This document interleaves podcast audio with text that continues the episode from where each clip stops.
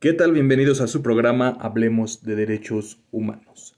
Mi nombre es David Barba y como cada semana estaremos aquí platicando, comentando y conociendo un poco más sobre estos importantes derechos. Y que les cuento que el día de hoy vamos a tomar un tema bastante interesante que a lo mejor a muchos de ustedes ya les ha pasado o tienen algún familiar cerca y tiene que ver con esto que se llama ansiedad. Y bueno, hay una nota que nos dice que en el mundo cada vez más hay gente con esta pues peculiaridad, ¿no? De tener ansiedad. Y tiene que ver también con la, la definición que podamos tener de la palabra desarrollo. Un análisis de la Agencia de la ONU para el Desarrollo destaca que la sensación de protección de las poblaciones se encuentra por debajo del mínimo en casi todos los países y que 6 de cada 7 personas en el mundo sufren un sentimiento de inseguridad. Múltiples avances conseguidos en los indicadores de desarrollo humano no implican necesariamente una mayor sensación de seguridad. Incluso en los países más ricos, según se destaca en nuestro nuevo informe, eh, se da a conocer pues que hay esta pues sensación de inseguridad que lleva a la ansiedad. Esto, pues bueno, ya saben que es todo respaldado por este, algún programa, por algún estudio que, que hace las Naciones Unidas, no es solamente estimaciones.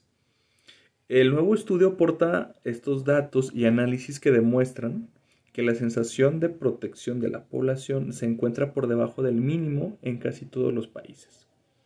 Las naciones con algunos de los niveles más eh, elevados de salud, riqueza y educación muestran un mayor grado de ansiedad que hace 10 años. Entonces vean que no tiene que ver mucho con el entorno o con la inseguridad, digamos, directa, por así decirlo, que se tenga un país en cuestión de robos, asaltos, sino que pues tiene otros factores y que es importante que los estemos analizando. Los, los datos perdón, recogidos en el análisis muestran la necesidad de actuar de inmediato, ya que por segundo año consecutivo indican un descenso en la esperanza de vida a nivel mundial debido al COVID-19 y un empeoramiento de todos los parámetros de medición del desarrollo humano. Entonces, estamos retrocediendo, digamos, como humanidad en estos índices. Sabemos que, pues bueno, el COVID sí fue pues una pandemia que obviamente marcó muchos descensos, muchos, muchas defunciones por los mismos motivos, pero pues que sí se ve un empeoramiento en todos los parámetros que indican la medición del desarrollo humano. A este factor también hay que añadirle la gran amenaza que representa el cambio climático. Ya hemos comentado en este programa que el cambio climático sí es un elemento bastante contundente en lo que afecta o puede amenazar eh, eh, a la humanidad, por así decirlo, ¿verdad? Los cambios bruscos de, de un año a otro en cuestión de, de, las lluvias, de las sequías, los huracanes, este, los tsunamis, todo esto pues va afectando de mayor o, o menor grado pues bueno, está este desarrollo de las poblaciones. Aunque se produzca una moderada reducción de las emisiones contaminantes, los cambios de temperatura podrán ocasionar la muerte de 40 millones de personas a final del siglo. ¿Sale? Entonces veamos que si es un problema o una situación bastante pues fuerte, ¿no? Para tratar de de, de, no sé, conocer un poquito más el informe, bueno, de los datos que nos da este informe, eh, pues se llama, eh, o podemos encontrar eh, algunos elementos como reforzar la solidaridad internacional y elaborar un nuevo enfoque del desarrollo que permita a las personas vivir sin carencias, sin miedo, sin ansiedades y sin indignidad. Entonces veamos que pues algo tenemos que estar formulando o repensando, ¿verdad? Porque a lo mejor también los tiempos ya cambiaron y tenemos que repensar cómo cómo pensamos, valga la redundancia, sobre la palabra desarrollo, cómo nos vamos a desarrollar. Antes pensábamos que el desarrollo, pues a lo mejor era vivir con lujos, y quizás ahora tenemos que repensarlo y es vivir con más equilibrio, quizás con más armonía con nosotros mismos, con el entorno. Algo que pues también se tiene que ir analizando, ¿no? Desde varios lugares, desde las universidades, las, las empresas y también obviamente el sector del gobierno. El administrador del programa de la ONU, Achin Stein, destacó que la mayoría de las personas tienen una sensación de preocupación por el futuro. Una impresión que se ha visto agravada con la aparición del COVID-19 por obvias razones, ¿verdad? No tenemos todavía la certeza de poder controlar esta pandemia y mucho menos los estragos que se nos vienen en cuestiones de salud, en educación, en la economía y que pues a todas las personas de alguna manera pues afectan. En palabras del administrador del programa, es en nuestro afán desenfrenado por el crecimiento económico, seguimos destruyendo nuestro entorno natural mientras aumentan las desigualdades, tanto dentro de los países como entre ellos. También añadió que ha llegado el momento de prestar atención a las señales que emiten las sociedades que sufren un estrés inmenso y redefinir el verdadero significado del progreso. Necesitamos un modelo de desarrollo adecuado para este objetivo que esté construido alrededor de la protección y la restauración de nuestro planeta y ofrezca nuevas oportunidades sostenibles para todos.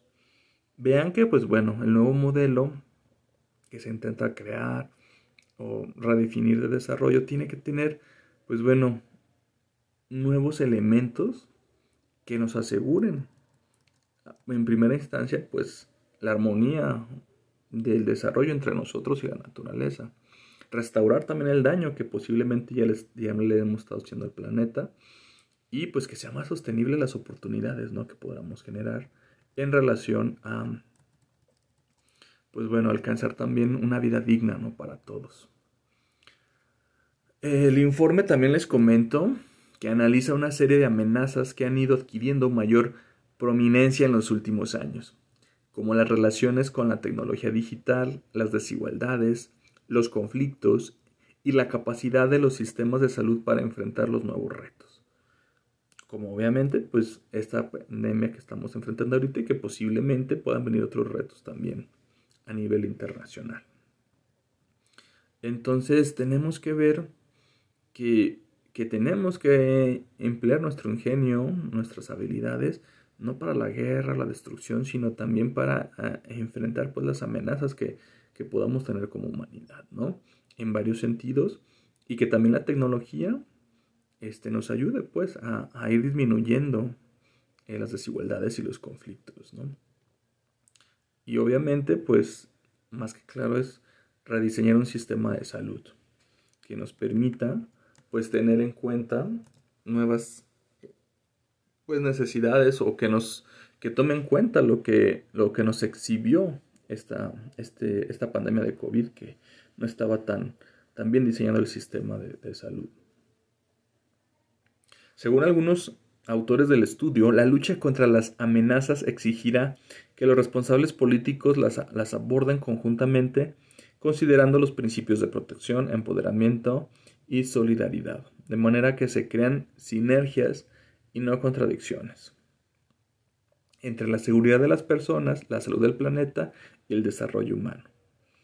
Esto significa que las soluciones de un problema no deben ocasionar el exacerbamiento de otros.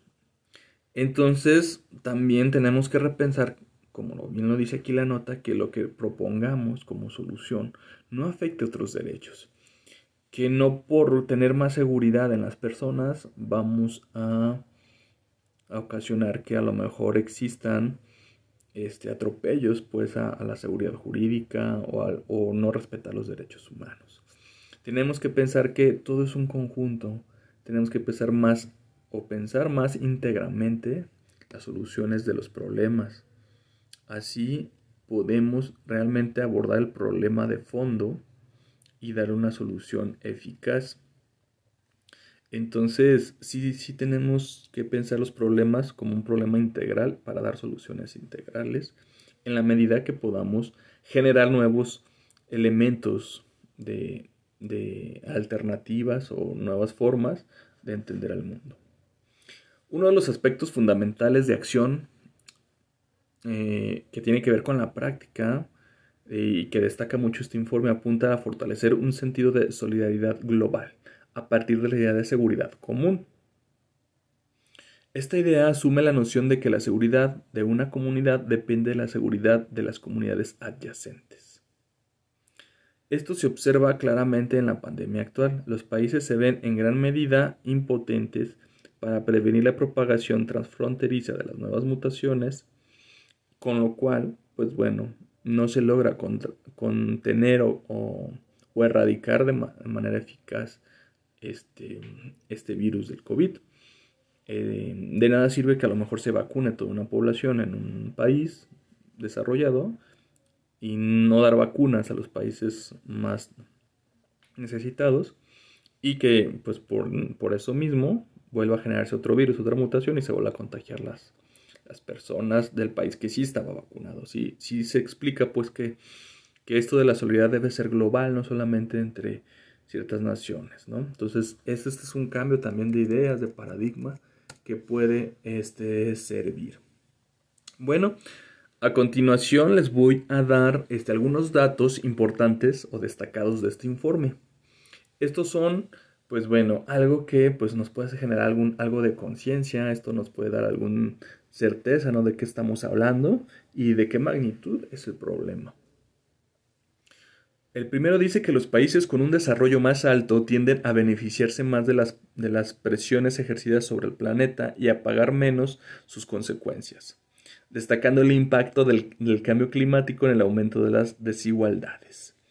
Entonces veamos que, bueno, primer punto, que los países que más dañan el planeta, como quien dice, son los que menos pagan sus consecuencias por el cambio eh, climático. Unos 1.200 millones de personas viven en zonas afectadas por conflictos. Y casi la mitad de ellas en países habitualmente no considerados como frágiles. Lo que demuestra la necesidad de reexaminar la noción tradicional respeto a que países a los países que son más vulnerables a los conflictos. Veamos que una cantidad enorme de personas pues viven en zonas afectadas por conflictos. Esto también es algo que pues tenemos que poner atención, que también afecta pues la ansiedad, la inseguridad que podamos percibir en el ambiente. Otro dato es que a pesar de alcanzarse el PIB más alto de la historia y de la creciente disponibilidad de vacunas contra el COVID-19, en algunos países la esperanza de vida a nivel mundial en 2021 se redujo por segundo año consecutivo con un descenso promedio de 1.5 años si se compara con la tendencia anterior de la pandemia. Entonces veamos que a lo mejor estamos produciendo más dinero, pero que no hemos avanzado en el promedio de vida, sino que al contrario, y esto pues por gran medida por la pandemia se ha disminuido. Ya vivimos 1.5 años menos comparado con los datos que estaban anterior a la pandemia. Por último, les quiero compartir que se aprecian amplias y crecientes diferencias entre los sistemas de salud de los países. Según un nuevo índice de universalismo de la atención médica, entre 1995 y 2017 se produjo un ensanchamiento de la brecha de desigualdad en el ámbito sanitario entre los países con bajo y muy alto desarrollo humano. Un tema pues que de por sí es trascendente, vemos que los sistemas de salud no son iguales en todos los países, no responden igual y que ninguno de los sistemas de salud de los países estuvo a la altura pues de saber contener rápidamente esta epidemia, por lo cual sí se ve una necesidad de pues, repensar el sistema de salud. Entonces, este, pues bueno, Aquí están los datos, son los datos duros a nivel internacional y pues bueno, hagamos lo que nos toca, veamos cómo estamos en nuestro país, en nuestro estado, en nuestro municipio, en nuestra comunidad y pues empecemos a pues generar el cambio, ¿verdad? Empecemos a solicitar, a imaginar o a repensar qué entendemos por desarrollo. Vamos a hacer un corte y seguimos aquí en su programa Hablemos de Derechos Humanos.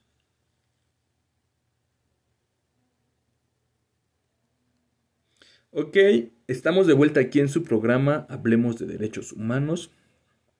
Y pues bueno, vamos a cerrar el programa con una nota bastante interesante. Yo no lo sabía, así que a lo mejor ustedes tampoco. Les comparto que el día 10 de febrero es el Día Mundial de las Legumbres. Entonces, este es un día oficial que la ONU pues le da este título. Es un día que pues como su nombre lo dice, tenemos que pues entender la importancia de las legumbres, ¿no?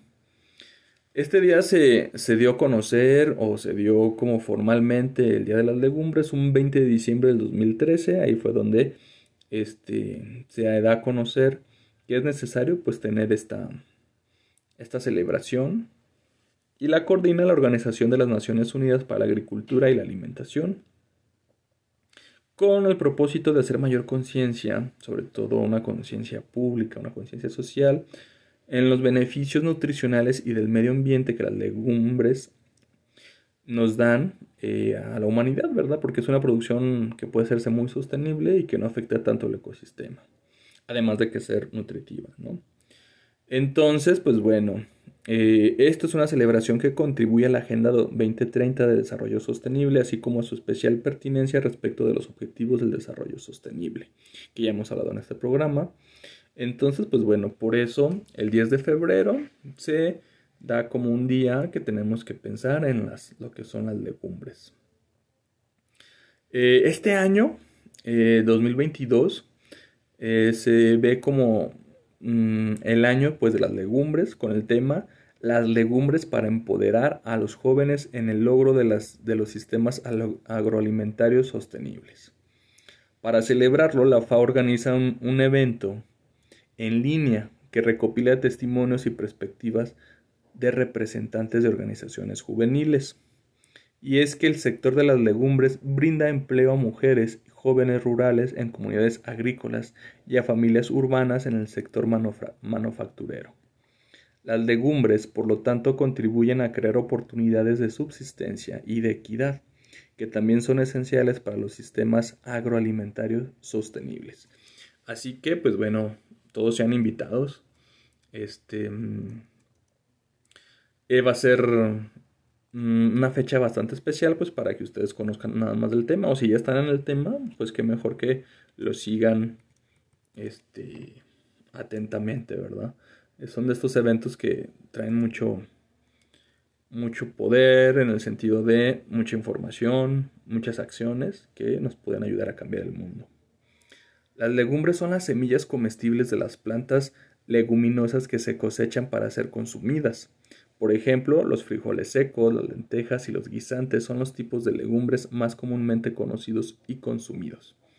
Están presentes en las distintas gastronomías de todo el mundo, desde, las, desde el hummus en el Mediterráneo, que son los garbanzos, hasta un, hasta un tradicional desayuno inglés con frijoles blancos, o el dal de la India, que son guisantes o lentejas.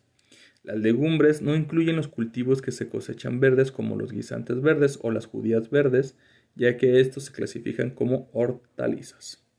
También se excluyen los cultivos utilizados principalmente para la extracción de aceites como la soja o el cacahuate y los cultivos leguminosos que se utilizan exclusivamente para fines de siembra, así como las semillas de trébol y alfalfa. Entonces veamos que sí es un punto bastante interesante sobre las leguminosas, las plantas leguminosas o legumbres, ¿verdad?